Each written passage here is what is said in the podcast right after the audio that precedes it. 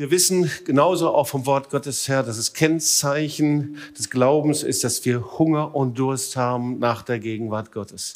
Das ist so ein Kennzeichen, dass der Heilige Geist eben in uns etwas hineingelegt hat. Und da, wo wir diesen Hunger und Durst eben nicht mehr haben nach der Gegenwart Gottes, da möchte der Herr was Neues erwecken. So, und das andere ist, dass der Herr in jeden Menschen eine Instanz hineingelegt hat, dass wir die Gegenwart Gottes spüren können. Egal, ob wir Christen sind oder nicht Christen sind.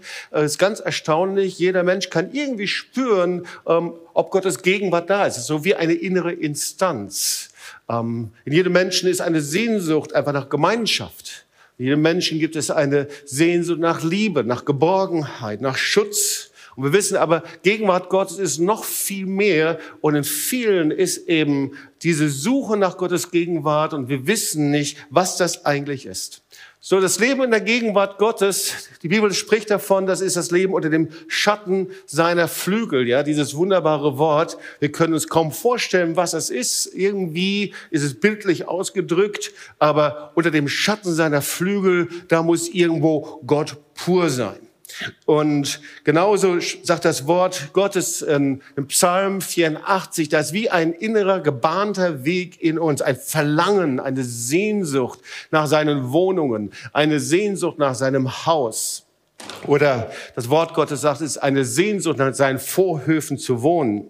Ähm, und anders sagt das Wort Gottes, es ist ein, ein Weg, wenn ich durch das dürre Tal gehe, dass es für mich zu einem Quellgrund wird. Und ich glaube, es lohnt sich, dass wir uns das mal ein bisschen näher anschauen, wie wir zu dieser Verheißung hinkommen und wie wir an diesen Ort seiner Gegenwart kommen. Na klar, wir haben das schon verstanden, mit Gebet auf ihn zu warten, aber da ist noch viel mehr. Und ich werde versuchen, ähm, dir das anhand des Psalm 84 mal weiterzugeben oder in manchen Punkten versuchen zu erklären. Und ich möchte diesen wunderbaren Psalm, den ich sehr liebe, euch mal vorlesen. Und dann wollen wir uns ihn erstmal ein bisschen näher anschauen. Also Psalm 84, ein Psalm der Korachiter vorzusingen auf der Gittit. Gittit ist übrigens jetzt kein Frauenname, sondern das ist ein Streichinstrument. Ja. Und da steht dann also, wie lieblich sind deine Wohnungen, Herr Zebaoth. Meine Seele verlangt und sehnt sich nach den Vorhöfen des Herrn. Mein Leib und Seele freuen sich in dem lebendigen Gott. Der Vogel hat ein Haus gefunden und die Schwalbe ein Nest für ihre Jungen. Deine Altäre, Herr Zebaoth, mein König und mein Gott. Wohl denen, die in deinem Hause wohnen, die loben dich immer da. Wohl den Menschen, die dich für ihre Stärke halten und von Herzen dir nachwandeln. Wenn sie durchs Dürretal ziehen, wird es ihnen zum Quellgrund. Und Frühregen hüllt es in Segen. Sie gehen von einer Kraft zur anderen und schauen den wahren Gott in Zion. Herr Gott, Zebaoth, höre mein Gebet. Vernimm es, Gott Jakobs. Gott, unser Schild, schau doch, sieh an das Antlitz deines Gesalbten. Denn ein Tag in deinen Vorhöfen ist besser als sonst tausend. Ich will lieber die Tür hüten, in meines Gottes Hause wohnen, als wohnen in den Zelten der Frevler. Denn Gott, der Herr, ist Sonne und Schild. Der Herr gibt Gnade und Ehre. Er wird kein Gutes mangeln lassen den frommen Herr Zeberort, wohl den Menschen, der sich auf dich verlässt. Ein cooler Psalm, oder? Und irgendwie klingt es auch so ein bisschen in unseren Ohren. Ich habe es bewusst mal nach der Übersetzung von Martin Luther äh, vorgelesen, obwohl natürlich vom Urtext manches ein bisschen anders ist jetzt, als er schreibt. Ähm, und ich habe mir gedacht, es lohnt sich einfach, diesen Psalm erstmal nochmal anzuschauen, Psalm 84, und dann daraus so ein paar Schlüsse zu ziehen und vielleicht ein paar praktische Schritt, äh, äh, Schritte. Weil manchmal ist es doch so, Gegenwart Gottes ist doch sehr eingeschränkt auf unsere persönlichen Erfahrungen, aber da ist noch viel mehr drin. Da ist noch Luft nach oben, oder? Ja, in der Gegenwart Gottes, im wahrsten Sinne des Wortes, da ist noch Luft nach oben. So, also ein Psalm äh, der Korachiter und vorzusingen auf der Gittit. Also Gittit habe ich schon erklärt, äh, aber das fängt ja schon cool an mit der Korachiter. Ich weiß ja nicht, ähm, ob euch da sofort eine Geschichte einfällt, so wie das dem Korach war. Das war der Vorfahre, ja. Ähm, ich weiß nicht, ob das der Ur Urgroßvater war, wer auch immer. Aber der wollte mit 250 angesehenen Männern Moses und Aaron, ja, verdrängen und er ist aufgestanden innerlich und er hat das Gericht Gottes an sich erlebt und ich habe so bei mir zu Hause ein altes jüdisches Lexikon, das habe ich mal antiquarisch mir besorgt. Und da habe ich mal unter Korach nachgeschaut. Ähm, und da steht also Folgendes, Korach steht als Typ des Zankes. Ja? Ähm, also eigentlich Korach, irgendwas Negatives. Und dann siehst du auf einmal, da ist ein wunderschöner Psalm. Ja, was ist denn da passiert? Und dann siehst du auch weiter, 4. Mose 26, äh, da steht explizit, die Söhne Korach sind nicht gestorben. Und eigentlich, dieses, ein, dieses Wort Korach ist nicht mehr und weniger als einfach eine Verheißung einer Gnade. Trotz Gericht sehen wir hier, wie Gott anfängt mit seiner Gnade und die Söhne Korachs übrigens, die finden wir später als Anbeter wieder, als Sänger, als Torhüter, als Komponisten und die können so ein herrliches Lied schreiben über die Gegenwart Gottes. Also wer der Gnade Gottes begegnet, der kommt zum Ort seiner Gegenwart. Und irgendwie, das ist wie ein Zeichen und Vorzeichen seiner Gnade. Hast du jetzt vorgestellt, dass das alles im Wort Korach drin steht? Ja. So, und dann sehen wir die ersten vier Verse. du kannst es also einteilen, diesen Psalm, in drei unterschiedliche Abschnitte. Abschnitt Nummer eins, wunderbar, da geht es um die Herrlichkeit der Gegenwart Gottes. Also, es geht nicht darum, dass äh, äh, Korach und die Sänger oder alle anderen, die jetzt zum Tempel ziehen, so fasziniert sind von der Baukunst des Tempels weiß nicht, wie es euch gegangen ist, aber mir als Kind war es so, dass mein Vater mit der Familie es liebte, von Dom zu Dom zu ziehen und von Kirche zu Kirche und sich alle Altäre und Tilman Riemenschneider Altar anzusehen und all die herrlichen Kirchenfenster. Und ich als Kind habe mich doch ziemlich gequält von Ort zu Ort und diese Ästhetik der Domkunst sich anzuschauen. Darum geht es hier nicht, das ist die Botschaft. Es geht also nicht darum, dass sie so begeistert sind von der Schönheit und Herrlichkeit, wie Salomo diesen Tempel gebaut hat, sondern es geht etwas anderes. Es geht um die Gegenwart Gottes. Das zieht sie an. Ja? Und da sehen wir also die ersten Verse, Herr, du allmächtiger Gott, wie sehr liebe ich den Ort, in dem du wohnst. Wie lieblich sind deine Wohnungen.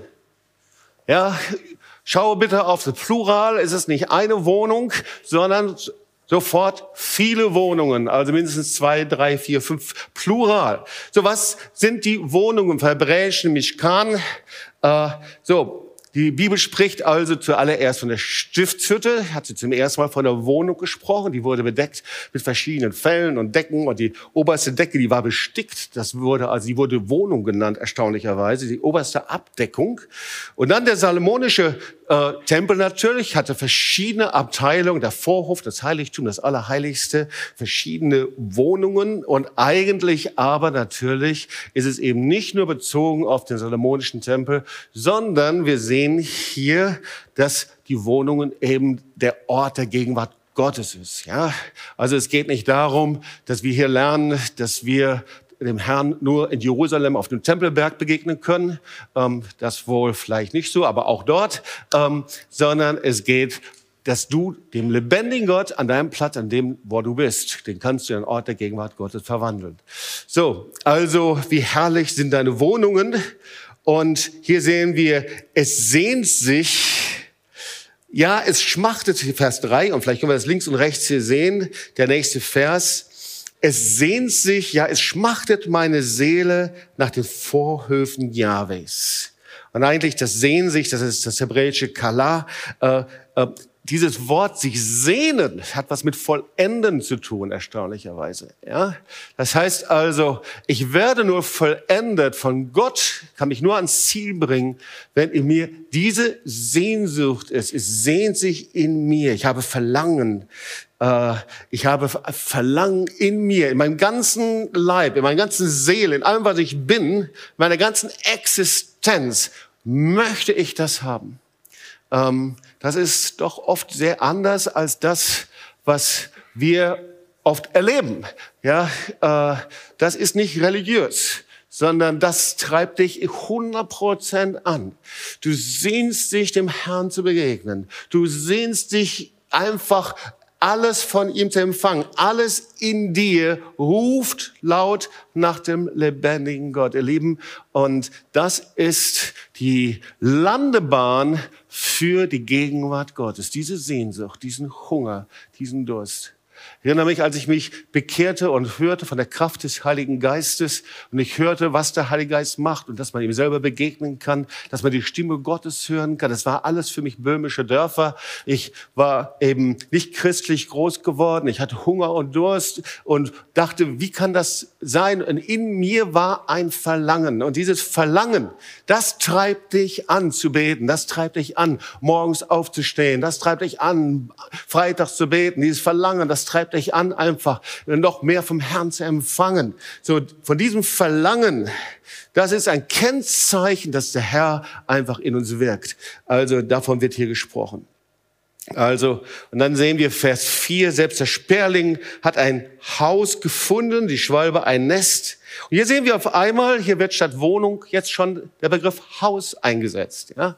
Ähm, so, meines Vaters Haus sind viele Wohnungen, sagt Jesus. Wir merken also, das hat nicht nur einen Aspekt im Alten Testament, sondern das hat einen Aspekt in der Ewigkeit. Ja, viele Wohnungen. Und hier wird über das Haus gesprochen. Und dieses Haus hat immer auch unterschiedliche Bedeutungen, immer die Dreiklang. Das eine, das Haus ist einfach äh, der salomonische Tempel. Das zweite, das Haus ist natürlich dann im neuen Bund. Äh, dann sehen wir, äh, das Haus ist die Gemeinde, das Haus Gottes. Und das Haus ist aber auch das, was in der Ewigkeit sein wird. Okay, aber ähm, selbst der Sperling hat ein Haus gefunden, die Schwalbe ein Nest für sich, wo sie ihre Jungen hinlegt. Und dann kommt ziemlich unvermittelt deine Altäre. Äh, und Altäre, ähm, da stellt man sich dann immer vor, so vielleicht eine evangelische, katholische Kirche oder äh, so eine Altar ja, zum Predigen. Aber solche Altäre sind nicht gemeint, sondern das waren die Brandopferaltäre gemeint.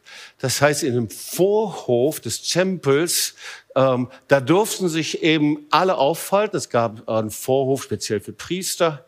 Äh, es war eben diese Dreiteilung. Das war der Vorhof, das war das Heiligtum, Allerheiligste. Und da waren die Brandopferaltäre. Und für uns ein bisschen fremd, aber es ging letztendlich darum, den Herrn das Beste zu geben, das Beste zu opfern. Ja, äh, das heißt die ganze Haltung des Gebens. Ja, der Herr der Herrscher, mein König und mein Gott, Melech und Elohim, mein König und mein Gott. Und hier siehst du ähm, unserem Korach, unserem Sänger geht es nicht um das schöne Gebäude, sondern ihm geht es um den Herrn der Herren und König der Könige, ihm zu begegnen.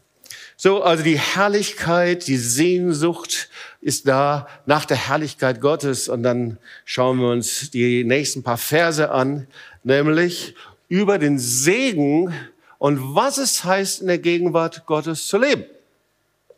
Vers 5.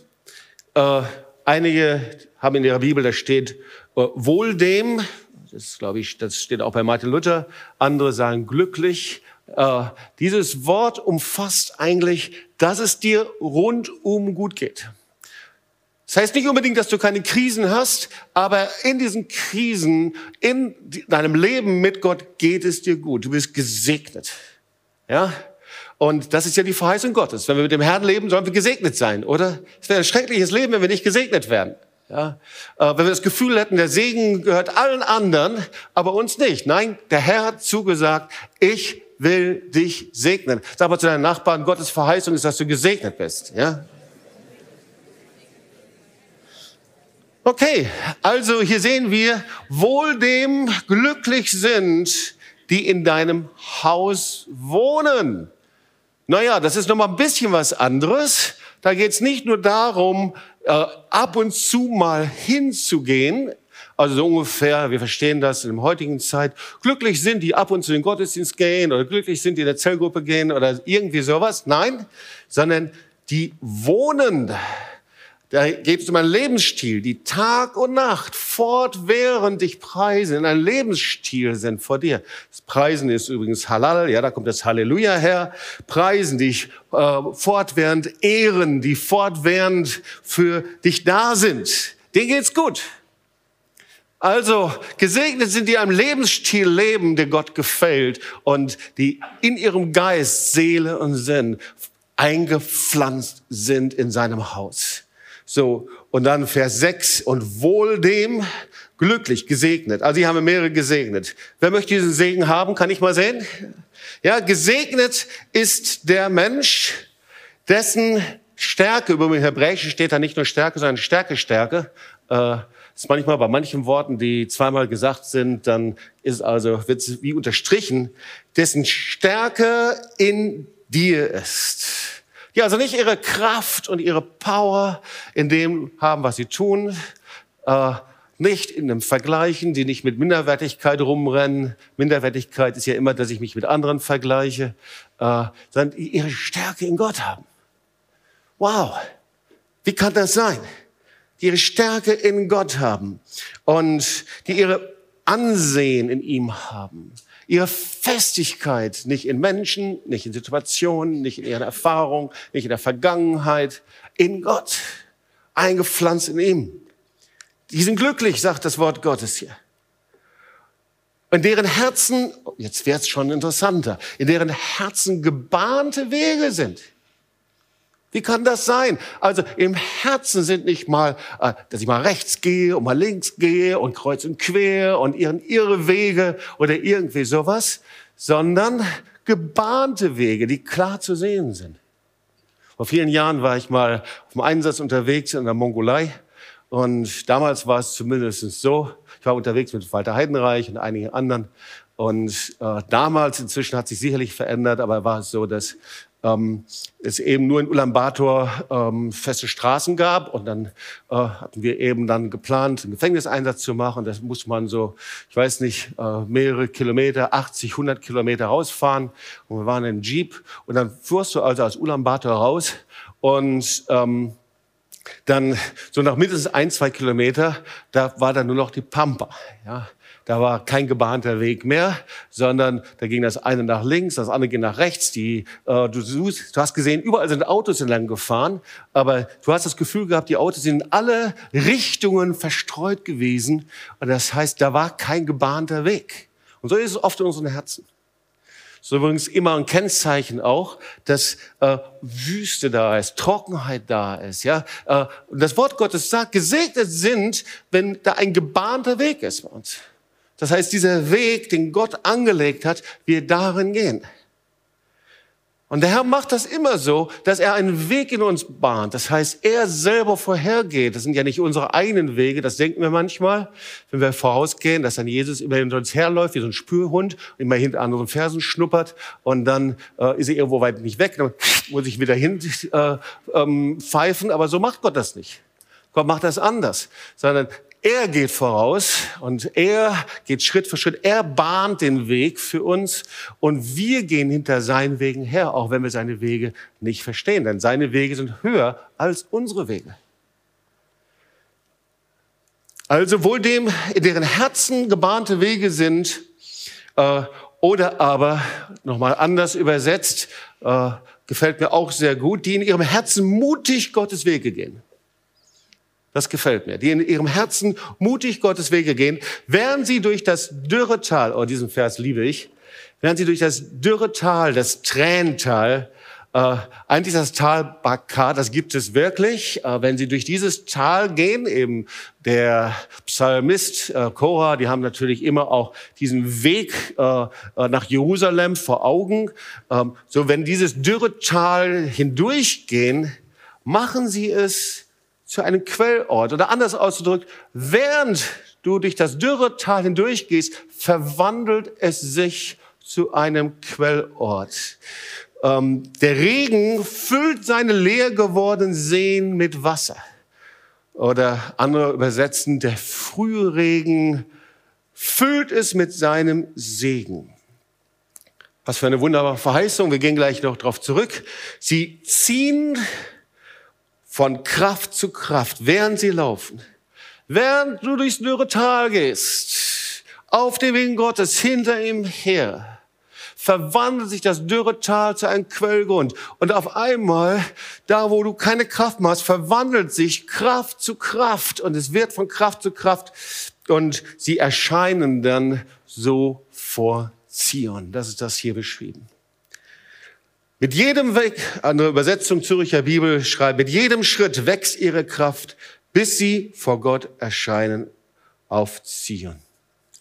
So, und der dritte Teil ist Vers 9 bis 13. Dann haben wir uns mal diesen Psalm angeschaut. Das ist der Ruf zum Gebet. Das heißt, der Weg in die Gegenwart Gottes, das zweite, die Herrlichkeit Gottes. Aber das Ganze geht eben nur, wenn wir aktiv zum Hinkommen. Ja, so oft spreche ich mit Freunden, mit anderen Christen, mit Leuten, die in Not sind. Und die erste Frage ist, wie ist denn dein persönliches Gebet? Ach, Jobs, weißt du, äh, ich krieg das einfach nicht hin. Dann sage ich, du, da brauchen wir eigentlich gar nicht mehr viel zu sprechen, weil zuallererst musst du zur Quelle. Und ich glaube, das ist das, was der Herr in uns erweckt hat, oder? Bei dem Gebetsretreat, zu sagen, hey, wir wollen an dieser Quelle sein. Man merkt das auch freitags und überall. Das ist ein neuer Gebetsgeist, der Gott gerade erweckt. Und ich kann dich nur ermutigen, geh da nicht zurück. Und wenn du merkst, du bist da nicht mehr angezapft, dein Glaube alleine, das ist nur ein guter erster Schritt. Aber dein Glaube muss aktiv werden durch das Wort Gottes und durch dein persönliches Gebet. Auf jeden Fall hier der Ruf zum Gebet. Ähm, Vers 9, du allmächtiger Gott, höre mein Gebet. Du Gott Jakobs, vernimm meine Bitte. Vers 10, schau, du bist unser Schild. Das ist übrigens Psalm immer wieder. Gott ist mein Schild. Ja, er ist mein Schutz was kann mir passieren? Ja? Oder er ist meine Sonne und mein Schild. Und dann hier ist Gebet, Gott, du bist mein Schutz. Dieses Gebet ist nicht nur ein stilles Abwarten, auch darüber haben wir bei dem Gebetsretreat einiges gehört, wie auf ein Kismet, es passiert oder es passiert auch nicht, wie eine 50-50 Chance, wie ein anderer mir mal vor vielen Jahren gesagt hat, warum soll ich beten? Die Gebetserhörung ist doch nur eine 50 zu 50 Chance. Entweder es wird erhört oder nicht, das habe ich doch eh nicht in der Hand. Nein, das Wort Gottes sagt was völlig anderes. Gott hört unser Gebet und er hört unser Gebet. Und schau, du bist unser Schild. Oh, der Herr liebt es, wenn wir das aussprechen, wer er ist und was er macht. Du bist unser Schild. Blick auf das Angesicht deines Gesalbten. Du siehst, wie er hier betet. Und jetzt dann ein Tag in deinen Vorhöfen ist besser als sonst tausend. Ein Tag in deinen Vorhöfen, in den Vorhöfen haben wir gehört, da sind die Brandopferaltäre. Ein Tag, da wurde äh, dem Herrn gegeben das beste Dilemma, das Beste, was man hatte aus Liebe. Äh, die Brandopferaltäre stehen auch für Anbetung. Dort wurde angebetet, dort wurde gegeben, war ein Ort der Hingabe, aber auch des Lebens auch, des Lebensstils. Ein Tag in deiner Gegenwart. Und da war, versammelte sich das Volk und dort beteten sie an. Ganz hinein durften sie ja nicht. Das wisst ihr, in das Heiligtum und in das Allerheiligste durften ja nur die hohen Priester. Aber da waren sie. Ein Tag dort ist besser als sonst tausend. Ich will lieber die Tür hüten in meines Gottes Hausen, als wohnen in den Zelten derer, die in Ungerechtigkeit leben. Lieber einen Tag bei dir, Herr. Boah, wie kostbar ist die Gegenwart. Kostbarer als Gold und Silber. Kostbarer als irgendein Urlaub, äh, Pauschalurlaub. Besser als jeder All-Inclusive-Urlaub. Besser als jeder Skiurlaub, wobei das alles schöne Dinge sind. Bitte, also ich liebe das auch. Aber es ist besser, die, ein Tag in seiner Gegenwart, ihr Leben, ist besser als alles, was wir uns je erkaufen können, erträumen könnten. Ein Tag in seiner Gegenwart ist besser, als je ein Mensch dir geben könnte. Ist besser, als je eine Frau dir geben könnte oder je ein Mann dir geben könnte. Ist, besser, als je eine Familie dir geben könnte. Ein Tag in deiner Gegenwart ist besser als tausend andere. Und dann kommen wir schon, Vers 12, zum Fazit. Dann bringt er das zusammen wie ein Strich, denn Gott, der Herr, ein Yahweh, Elohim, ja, ist Sonne und Schild. Übrigens, das Wort Sonne gilt auch für den Osten. Ja, ist Sonne und Schild, da wo das Licht aufgeht, die Herrlichkeit aufgeht. Und dann steht weiter, der Herr gibt Gnade und Ehre. Diese Gnade, diese Gunst, diese Herrlichkeit, das gibt Gott. Und ich liebe diesen Vers, er wird kein Gutes Mangel lassen. Das möchte ich dir sagen. Diese Verheißung, die kannst du dir aneignen. Du kannst diese Verheißung zu deinem Eigentum machen. Er wird kein Gutes, nichts Schönes, nichts Köstliches dir vorenthalten. Luther schreibt, er wird kein Gutes mangeln lassen, den Frommen, ja. Er wird dir nichts vorenthalten an guten Dingen. Und zwar denen, die sich ihm hingeben und in Lauterkeit, dieses alte Wort von Luther, aber die in seinem vollkommenen Willen leben. Du gehst hinter ihm her. Du dienst ihm. In den kleinen Dingen, in den unsichtbaren Dingen. Du hast eine Entscheidung gefällt, dass er an erster Stelle steht. Du betest ihn an, du bist bei ihm, du gehst durch innere Kämpfe, die vielleicht niemand sieht und der Herr schaut dich an und sagt, hey, sollte ich dir irgendetwas vorenthalten? Ich enthalte dir nichts vor. Du wirst keinen Mangel haben. Und dann kommt Vers 13, Herr Zebaoth, wohl den Menschen, der sich auf dich verlässt. Und das ist wie so, du ziehst eine Gleichung, ja, und dann schreibst du die Summe darunter. Herr der Herrscher, Herr Zebaoth, glücklich gesegnet ist der Mensch, der dir in allen Bereichen seines Lebens vertraut. Wenn ich das lese, dann denke ich, oh Herr, ich möchte dir vertrauen. In allem, was ich mache, ich möchte dir vertrauen. Noch mehr Vertrauen. Vertrauen ist nicht nur einfach mal meine Unterschrift drunter zu geben. Vertrauen ist nicht einfach mal irgendwann zu sagen, ja, ich glaube, Jesus ist da auferstanden, ich folge dir nach. Vertrauen ist aktiv. Vertrauen ist jeden Tag. Vertrauen fängt morgens an, wenn ich aufstehe und bete und diesen ganzen Tag Gott hinlege. Vertrauen geht weiter dort, wo ich Probleme habe. Vertrauen geht da hinein, wo die Dinge mir nicht gelingen. Vertrauen geht da, wo auf einmal das Geld nicht mehr da ist. Vertrauen geht da, wo Dinge auseinandergehen. Auf wen fange ich an zu vertrauen? Herr, ich möchte dir mehr vertrauen. Herr, ich kann mein Vertrauen nicht auf Menschen setzen, sondern ich kann mein Vertrauen nur auf den lebendigen Gott setzen. Und darum geht es hier. Dieses Vertrauen, das ist für den Herrn so kostbar. Und dieses Vertrauen öffnet die Tür für seine Gegenwart. Die Frage ist, wie komme ich an diesen Ort? Wie komme ich an den Ort seiner Gegenwart? Also ich habe eine gute Botschaft für dich. Du musst keine Pilgerreise machen nach Jerusalem, obwohl es ja schön ist, nach Jerusalem zu gehen. Und ich empfehle dir nach Israel, nach Jerusalem. Der nächste March of the Nations kommt bestimmt. Übrigens, Heidi Baker hat zugesagt. Sie wird dabei sein. Ja? Äh, und viele andere coole Dinge, die wir jetzt schon vorbereitet haben. Uh, Joshua Aaron, der nächsten Samstag hier ist, der wird auch beim March of the Nations dabei sein.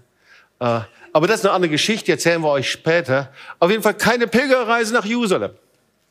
Du brauchst auch keinen Jakobsweg zu machen wo der gerade ja sehr modern ist, ja, der Jakobsweg überall hin und hindurch und ein Ort der Meditation, obwohl es sicherlich auch gesund ist zu wandern, aber du brauchst nicht den Jakobsweg dann gehen, du kannst auch woanders laufen. Du brauchst auch keine Pilgerreise nach Tübingen zu machen. Auch das. Wenn du hier zuhörst über TOS TV und denkst, jetzt müsstest du eigentlich endlich mal nach Tübingen kommen, du bist herzlich willkommen. Wir freuen uns, dass du da bist. Aber auch das bringt uns nicht an den Ort der Gegenwart Gottes. Ich möchte dir verraten, wie du die Tür zu seiner Gegenwart öffnen kannst. Die Tür hat einen Namen. Jesus ist die Tür zu seiner Gegenwart. Oh, Halleluja. Das Wort Gottes sagt, wer anklopft, dem wird aufgetan. Das ist der Ort zu seiner Gegenwart. Seine Gegenwart lebte und er lebte unter uns in seiner Herrlichkeit. Johannes 1, Vers 4. Er, das, das Wort ist, wurde Mensch und lebte unter uns. Er war voll Gnade und Wahrheit. Wir wurden Zeugen seiner Herrlichkeit. Der Herrlichkeit, die der Vater ihm, seinem einzigen Sohn, gegeben hat. Erinnere dich an den Berg der Verklärung. Die drei Jünger, die mit Jesus auf diesem Berg gegangen sind und dann kam die Herrlichkeit Gottes, die Shekinah Glory. Und sie wollten nicht mehr gehen. Sie haben Zeit und Raum vergessen. Ohren hatten sie nicht. Da war einfach Gottes Herrlichkeit und Gottes Gegenwart. Herr, lass uns doch hier Hütten bauen. Da haben wir schon wieder diese Wohnungen, ja. Da, wo Gottes Gegenwart ist, da kannst du deine Armbanduhr ablegen. Wenn du betest und du guckst immer nur auf die Uhr und nicht auf die Uhr, dann bist du noch nicht im Vorhof angekommen. Dann bist du vielleicht noch so, ja, hast du noch eine Distanz, die du noch innerlich überwinden musst. Ist kein Problem. Aber du solltest sie überwinden. Also Jesus ist derjenige. Jesus sagt von sich, Johannes 2, Vers 14, ich bin der Tempel. Jesus hatte mit diesem Tempel sogar seinen eigenen Körper gemeint. Und hat gesagt, dieser Tempel wird abgerissen und in drei Tagen wieder aufgebaut. Jesus sagt, ähm, ich bin die Fülle und wer mich hat, der wird diese Fülle haben. Die Fülle seiner Gegenwart. Also, Kolosser 2, Vers 5, denn in ihm wohnt die ganze Fülle der Gottheit leibhaftig. Ihr Lieben, ich will diese Fülle haben. Wenn da Fülle steht, dann heißt das Fülle, ihr Lieben. Dann heißt das nicht Leibesfülle, dann heißt das nicht Gedankenfülle, sondern heißt das, alle Fülle ist in dir. Fülle an Frieden, Fülle an Freude, Fülle an Gerechtigkeit, Fülle an Segen. Sag mal deinen Nachbarn links und rechts, diese Fülle Gottes ist für dich da. Ja? Das ist die Fülle Gottes. Alle Fülle ist in ihm. Und Johannes 4, Vers 23 sagt Jesus, wir sollen ihn im Geist und der Wahrheit anbeten. Aber es kommt die Stunde und ist schon jetzt, dass die wahren Anbeter den Vater anbeten werden, im Geist und in der Wahrheit. Denn auch der Vater will solche Anbeter haben. Also jeder Ort, an dem Jesus Ehre bekommt, jeder Ort, an dem er unsere Hingabe bekommt, jeder Ort, an dem wir ihn von ganzem Herzen suchen und uns nach ihm sehnen, das ist ein Ort und kann ein Ort der Gegenwart sein.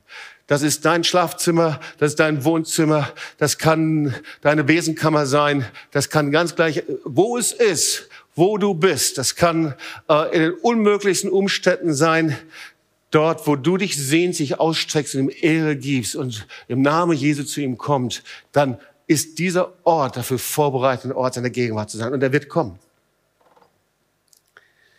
Aber es sind auch ein paar Dinge, die wir lernen müssen. Und ich habe so zwei, drei Dinge, die habe ich gelernt in den letzten Tagen und die möchte ich dir weitergeben.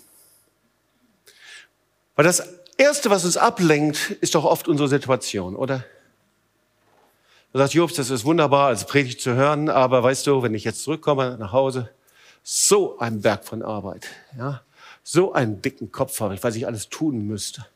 Zu Hause holt mich meine Depression wieder ein. Zu Hause kommt, ja, äh, geht der Zoff wieder los und der Streit wieder los. Zu Hause, da, weißt du, heute Sonntag und der Montag wird ja der blaue Montag genannt, weil dann hat man so ein komisches Gefühl, weil dann geht die Woche wieder los und all die Dinge, die kommen dann wieder. Äh, Jobst, du weißt gar nicht, was da ist. Aber wir müssen etwas über die Wüste lernen. Schau mal, wenn wir uns eine Wüste anschauen, und ich habe mir sagen lassen, es gibt schon Christen, die auch ab und zu mal durch eine Wüste gehen. Kann das sein? Du auch? Ist jemand hier? Frag mal deinen Nachbarn, du auch eventuell? Ja. So. Also, es gibt Zeiten, da können wir durch Wüsten gehen. Und Wüsten, ja, im übertragenen Sinne, die sind trocken, unfruchtbar, bedrohlich. Ja, eine Wüste ohne Nahrung. Also Wüstenzeiten in Allgemeinen sind schwierige Zeiten, die wir nicht so mögen. Stimmt das? Ja? Aber ich glaube, wir müssen eine Sache lernen, dass die Wüste in den Augen Gottes völlig anders ist. Die Wüste ist in den Augen Gottes ein heiliger Ort. Wusstest du das? Also schau mal, Gott gab dem Volk Israel in der Wüste sein Wort und sein Gesetz. Gott offenbarte in der Wüste seine Gegenwart, als das Volk Gottes 40 Jahre durch die Wüste zog und die Stiftshütte da war, vor ihnen herging eine Wolkensäule und eine Feuersäule. Und dann war diese Wolke der Herrlichkeit war über der Stiftshütte. Interessanterweise. Das heißt aber, dass wenn du durch Orte der Niederlage hindurchgehst, durch Wüstenzeiten, dass Gott die gar nicht als Orte der Niederlage sieht.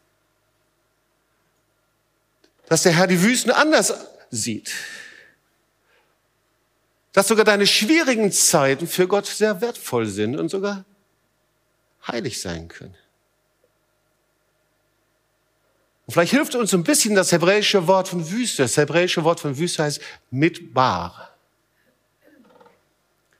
Und das Wort Mitbar, das kommt von dem hebräischen Wort Dabar, sprechen, reden. Also Mitbar, die Wüste, ist der Ort, in dem Gott spricht. Und deswegen hat Gott sein Volk in die Wüste geschickt. Weil dort hat er zu ihnen gesprochen.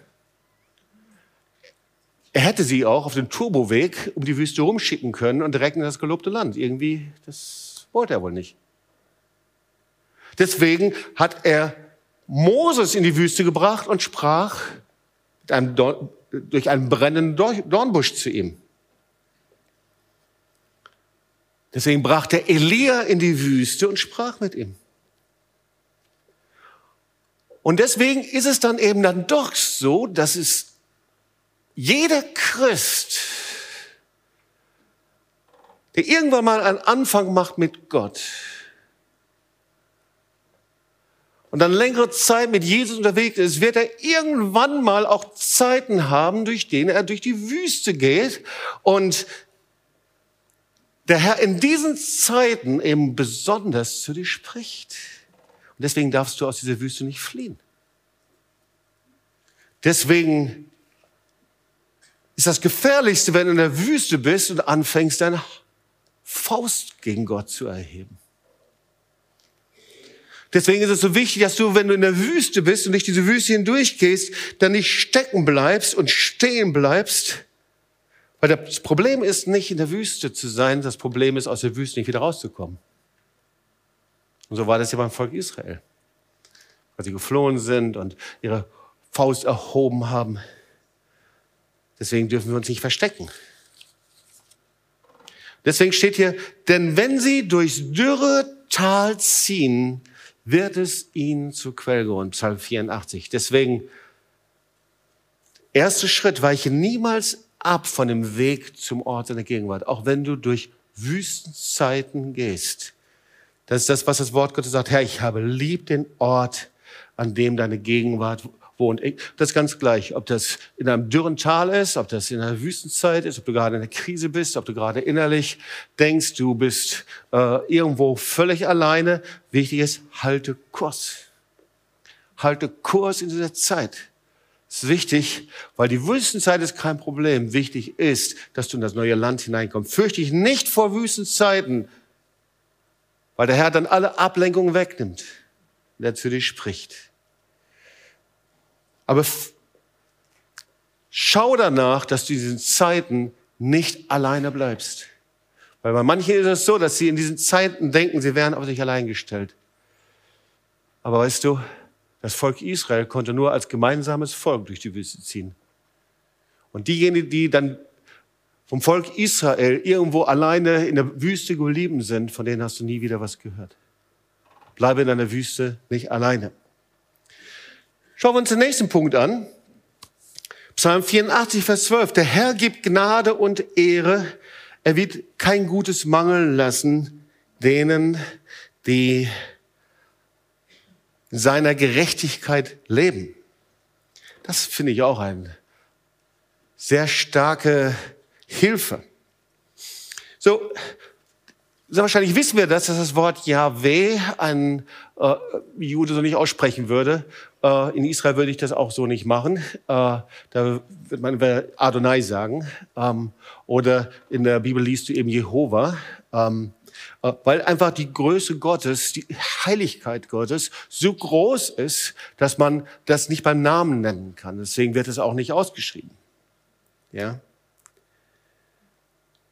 Und wenn man sich den Namen anschaut, dann beginnt er mit einem Jod. Das ist ein ganz kleiner Buchstabe im Hebräischen. Der ist so klein fast wie ein Punkt. Das ist der kleinste Buchstabe im hebräischen Alphabet. Und dieser Anfangsbuchstabe, der trägt eine Botschaft in sich selbst. Und er trägt eine Botschaft in sich für unseren Weg, für deinen Weg zur Gegenwart Gottes. Also das Erste, was wir gelernt haben, Jesus ist die Tür. Das zweite Punkt haben wir schon gesehen, wir müssen Ja sagen zur Wüste. Jetzt kommt die dritte Botschaft, das ist die Botschaft des Jod. Okay? Also das ist einer der wichtigsten hebräischen Buchstaben. Und mit dem Jod, das fängt große und wichtige und entscheidende Worte an. Und zwar erstens eben Yahweh oder Jehova. Mit dem Jod fängt Israel, Israel an. Israel. Das erwählte Volk Gottes. Mit dem Jod fängt Jerusalem an, also Jerusalem. Und mit dem Jod fängt auch Jeshua an. Ja, das kommt von retten. Ja, Jeshua fängt mit dem Jod an. Und mit dem Jod fängt auch Yom. Das ist das Wort für Tag. Ja, fängt auch an. Und was heißt denn das? Was ist mit diesem Jod? Warum dieses, der kleinste aller Buchstaben? Also ihr Lieben, wir sind berufen, dass Gott uns gebraucht, dass die Visionen und Worte sich in Erfüllung kommen. Ich mag das herrliche Zeug, das wir von der Judith gehört haben, festzuhalten einfach an Worten Gottes. Niemand ist raus entlassen von uns. Egal was wir tun, egal in welche Richtung wir leben. Und wir möchten, dass diese Dinge sofort passieren. Manchmal sind wir frustriert, dass die großen Dinge nicht sofort passieren.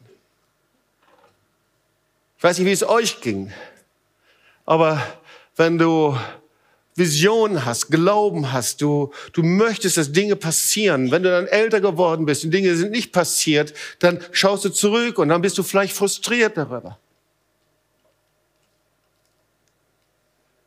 Aber die Frage ist, wie können wir so beten, dass wir in seine Gegenwart kommen? Wir haben eine riesen Vorstellung von seiner Gegenwart. Wie kommen wir zu einem geistlichen Durchbruch? So viel haben wir vom Durchbrüchen gehört und Gott ist ein Gott des Durchbruchs. Wie können wir Dinge verändern in uns? Und wie kommen wir von einer Niederlage zum Sieg? Und du beginnst mit einem Jod. Das heißt, du beginnst mit den kleinsten Anfängen, mit dem Unscheinbaren. Jod ist das Unscheinbare, die kleinsten Anfänge. Mit dem ersten kleinen Schritt. Und das Wort Yahweh, Israel, Jerusalem, Jeshua, Yom, haben immer die gleiche Botschaft. Das ist der erste kleine Schritt, den wir gehen müssen. Gott kann sein Werk nicht tun, wenn wir nicht den ersten Schritt auf dem Weg zu ihm hingehen. Er kann mit seiner Gegenwart nicht kommen, wenn wir nicht den ersten Schritt auf Jesus zutun. Er kann nicht kommen, wenn wir nicht morgens einfach unsere Zeit im Gebet nehmen, den ersten Schritt des Gebetes. Er kann nicht kommen, den Tag nicht segnen, wenn wir auf unseren Bruder, unsere Schwester zugehen und Vergebung bitten und uns versöhnen. Es fängt mit kleinen Schritten an. Um den kleinen Schritten kommen große Veränderungen. Und so oft ist das, dass wir denken, wir, wir können große Erwartungen haben, ohne die kleinsten Dinge zu tun. Wenn ich jetzt Judith fragen würde, wie man A320 fliegt, dann würde sie sehr wahrscheinlich sagen, der kleinste Knopf ist entscheidend. Wenn ich den kleinsten Knopf falsch drücke, dann kann die ganze Maschine stehen bleiben. Das kann passieren. Wenn ich etwas falsch mache, irgendwo, ich muss lernen, wo sind die einzelnen Dinge. Es fängt mit den kleinen Dingen an. Und genauso ist unser geistiges Leben. Der kleinste Schritt des Neuanfangs in deinem Leben ist der Anfang der größten Veränderung. Das ist die Botschaft des Jod. Das ist der dritte Punkt. Geh den ersten kleinen Schritt des Neuanfangs. Und den kannst du heute gehen. Psalm 84, 6. Wohl und glücklich ist der Mensch, dessen Stärke, dessen Stärke, Stärke in dir ist, in deren Herzen gebahnte Wege sind die ihrem Herzen mutig Gottes Wege gehen. Jeder Weg beginnt mit dem ersten Schritt. Schauen wir uns noch was an, was uns auch helfen wird, den Weg in die Gegenwart Gottes einzuschlagen. dazu müssen wir Folgendes nochmal uns vergegenwärtigen. Wir sind die Geschöpfe Gottes. Du bist ein Geschöpf Gottes, du und ich. Gott hat sein Odem hineingeblasen in Adam und Eva. Er hat seinen Geist in dich hineingelegt. Er machte dich zu einem lebendigen Wesen. Wusstest du, dass du ein lebendiges Wesen bist? Ja, sag mal zu den Nachbarn, ob du es glaubst oder nicht. Du bist ein lebendiges Wesen. Ja? So, wenn du hier rausgehst und du nimmst einen Stein in deine Hand oder du gehst nach Israel, wo auch immer, du nimmst einen Stein in die Hand, dann kann es sein, dass dieser Stein sehr wahrscheinlich schon über die Tausende und Zehntausende Jahre existiert hat. Ist nicht zerbröselt, der ist einfach da. Ein Stein existiert. Der wird sehr wahrscheinlich auch in 100 Jahren, der gleiche Stein, den du da hast in deinem Bücherregal liegen oder irgendwie sowas, wenn nicht irgendwo im Müll verschwindet im Meer, der wird noch da sein, weil ein Stein existiert einfach. Und der Stein, jetzt verrate ich dir ein tiefes Geheimnis, hat keinen Herzschlag. Der existiert ohne Herzschlag. Der ist einfach da, weil er ein Stein ist.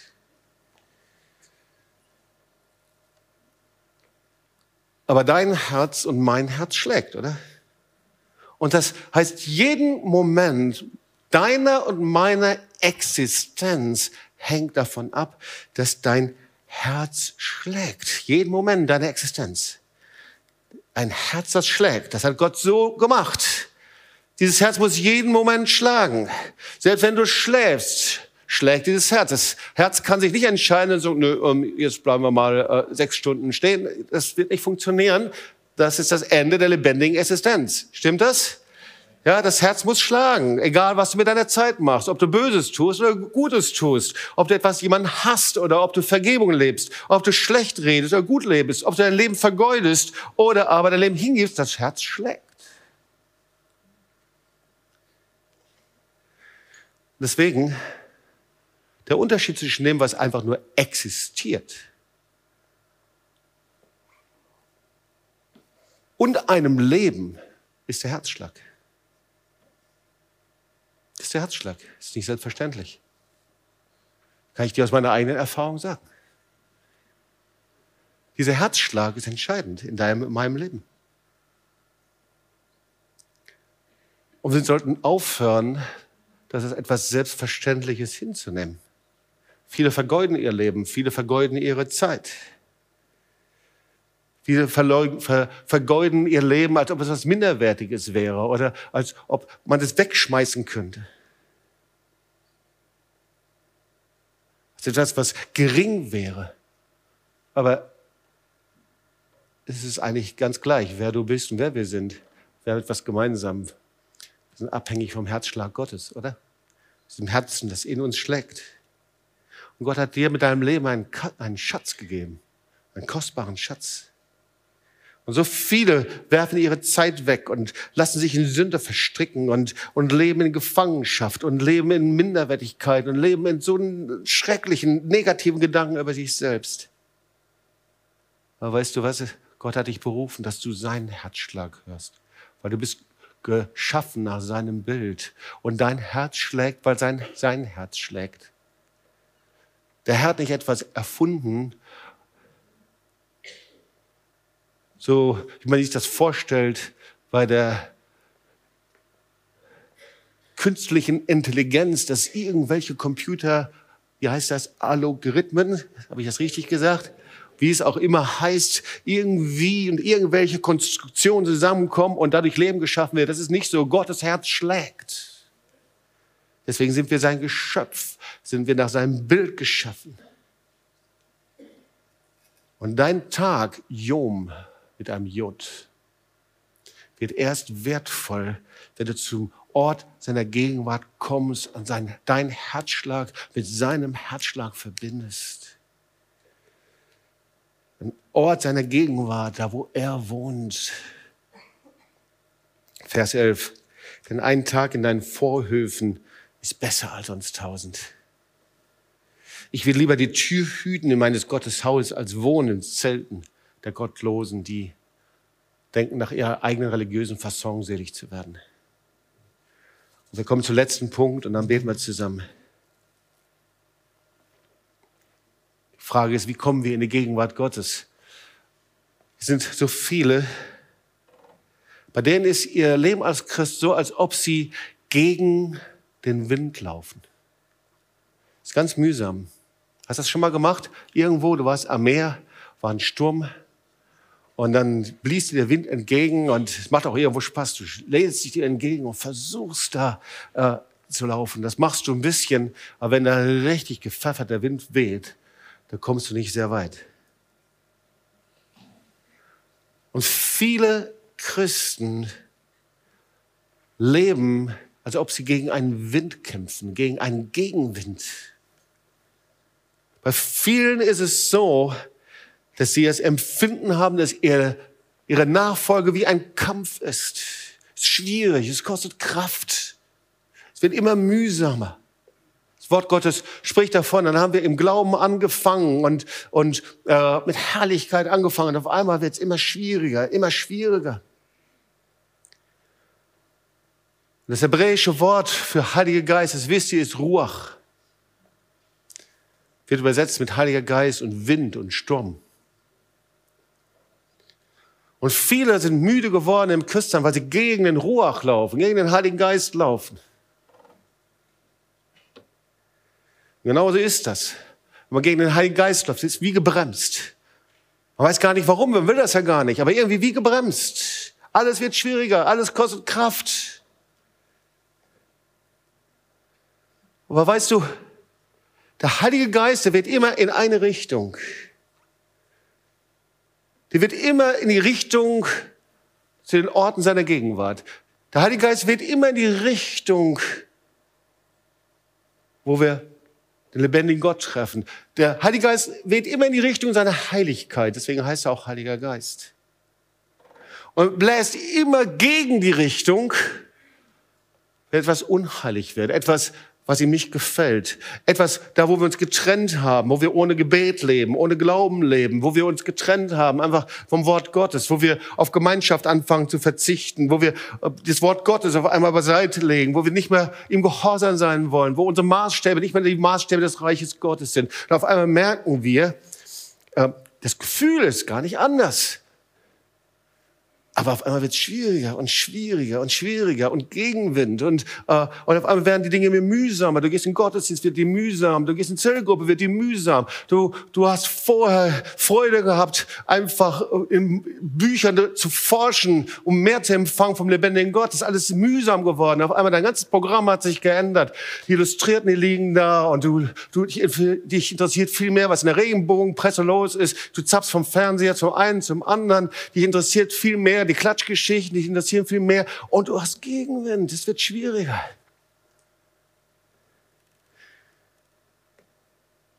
Und versuche es doch mal andersrum.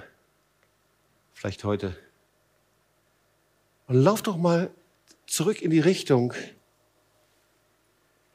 des Heiligen Geistes, zu Jesus hin, in die Richtung, ihm zu begegnen, in die Richtung, ihm zu begegnen im Gebet. Vielleicht sind so die ersten kleinen Schritte in die Richtung, das, was Gott gefällt, in die Richtung seines Reiches, in die Richtung der Versöhnung. Und das kann vielleicht einen Preis kosten. In die Richtung, dein Leben aufzuräumen, den lebendigen Gott, in die Richtung, Sünde zu bekennen, in die Richtung, einfach Gemeinschaft zu haben mit ihm und vor ihm zu sein. Auf einmal merkst du, da kommt der Rückenwind. Auf einmal der Heilige Geist gibt dir Rückenwind. Auf einmal fangen an, die, die Dinge, die ihm gefallen, fangen auf einmal an, leicht zu werden. Die Bremse verschwindet. Du gehst durchs dürre Tal, das ist kein Problem. Und auf einmal gehst du wesentlich schneller dadurch. Und das dürre Tal, während du durchgehst, auf den Spuren Gottes hinter ihm her, verwandelt sich in einen Quellgrund. Du musst da nicht hacken, du musst die Quellen nicht aufbohren. Das passiert einfach so. Der Frühregen kommt und füllt die Zisternen. Du bist einfach jemand, der sich auf den Herrn verlässt. Ich möchte zum Schluss nochmal ins Neue Testament schauen, Titus 2, Vers 11. Da schreibt Paulus, denn es ist erschienen die heilsame Gnade Gottes allen Menschen. Und dieses Wort erscheinen von griechischen Bedeutung ist nicht einfach ähm, dass etwas da ist, sondern stell dir jetzt einfach mal vor, du bist irgendwo äh, auf einem Gelände, äh, da gibt es keine Hügel, da gibt es keine Bäume, ähm, vielleicht ist es ja Ostfriesland oder wo auch immer. Und du stehst da und du siehst ganz in der Entfernung einen Punkt. Du siehst, da kommt jemand und er wird, du weißt nicht wie lange, vielleicht zwei, drei Stunden brauchen, bis er näher kommt. Er kommt immer näher. Er kommt immer näher, wird immer größer. Je näher er kommt, wird immer größer. Er erscheint langsam. Du siehst ihn schon, du kannst ihn wahrnehmen, du kannst noch nicht ergreifen, du kannst noch nicht mit ihm kommunizieren. Und dann kommt er an und du stehst da und dann steht er vor dir. Und das ist der Punkt, wo du ihn ergreifen kannst, wo du ihn umarmen kannst, wo du seinen Segen empfangen kannst. Aber er bleibt da nicht stehen, sondern das Wort erscheinen ist, dass er dann geht er vorbei und geht weiter und weiter. Und dann gibt es einen Punkt, den du verpassen kannst, den wir verpassen können, ihn zu ergreifen. Weil wenn wir nicht ergreifen, wenn wir den Segen nicht empfangen, wenn wir das nicht nehmen, was er für uns hat, diese Gnade Gottes, die da ist, zieht er eben vorbei und geht weiter und weiter und weiter. Und dann sehen wir nur noch aus der Entfernung. Und du kannst sagen, ja, ich habe ihn gesehen, aber es gibt einen Zeitpunkt, wo ich ihn nicht ergriffen habe. Das hat hier äh, der Paulus in seinem Brief an Titus gemeint. Es erschien die heilsame Gnade Gottes. Ich muss ihn ergreifen. Du musst ihn ergreifen. Und er ist hier. Er ist hier. Er hat einen Namen. Sein Name ist Jesus. Und er möchte nicht nur dich in seine Gegenwart ziehen, sondern er möchte mit dem Heiligen Geist, dass du dich in den Wind stellst und du Ja sagst. Wir sagen zu den ersten kleinen Schritten, Ja sagst zu Jesus, Ja sagst zu ihm selber.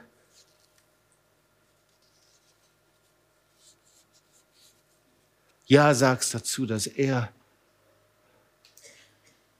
einfach selber kommt mit einer Herrlichkeit, die so groß ist, wie wir es hier sehen können und noch größer als das, wie wir es im Psalm 84 nachlesen können. Weil am Anfang steht die Gnade, so wie wir das bei der Rote Korach und beim Korach gesehen haben. Komm, lass uns aufstehen und dann wollen wir beten.